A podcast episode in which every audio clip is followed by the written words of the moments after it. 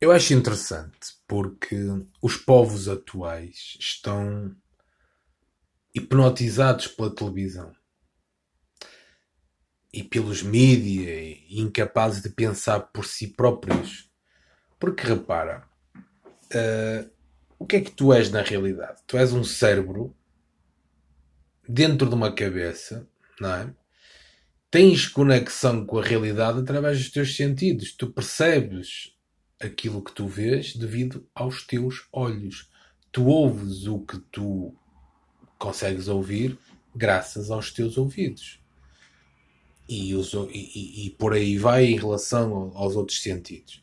Por exemplo, uma águia que, que sobrevoa aos céus e consegue ver em ultravioleta, ou um sapo que está a saltitar num, num, num, num, num, num lago, ou até um peixe, ou até um cão que tem uma capacidade olfativa não sei quantos milhões mais fortes do que, do que o ser humano, têm perspectivas completamente diferentes da realidade.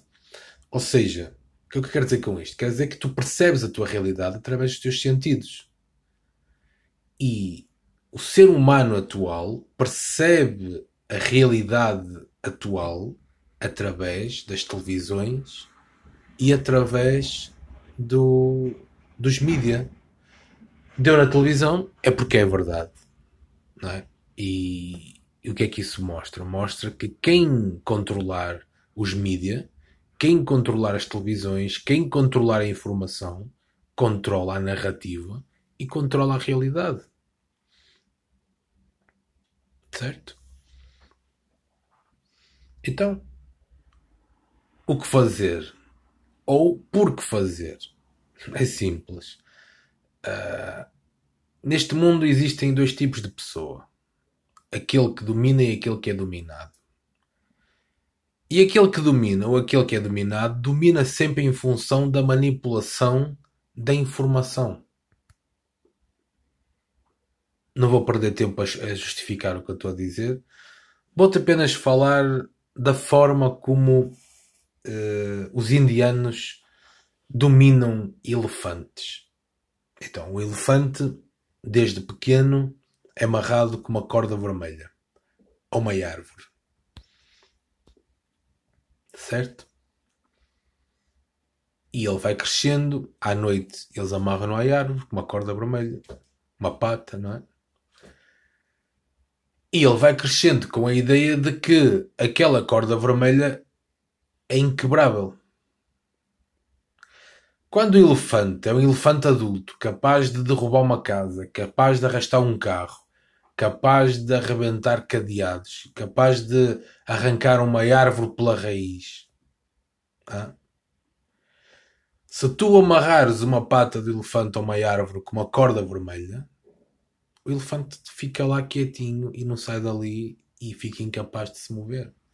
Agora pensa, uma corda vermelha é uma limitação interna. E tu não tens muitas cordas vermelhas neste momento a limitar-te, a tornar-te incapaz de alcançar uma, um maior nível de felicidade? Pensa.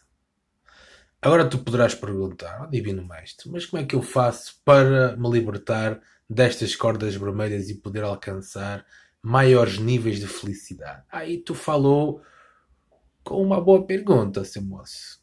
O que é que tens que fazer? Tens que saber o que é que tu queres.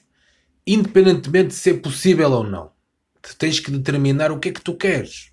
O que é que tu queres que aconteça. Certo?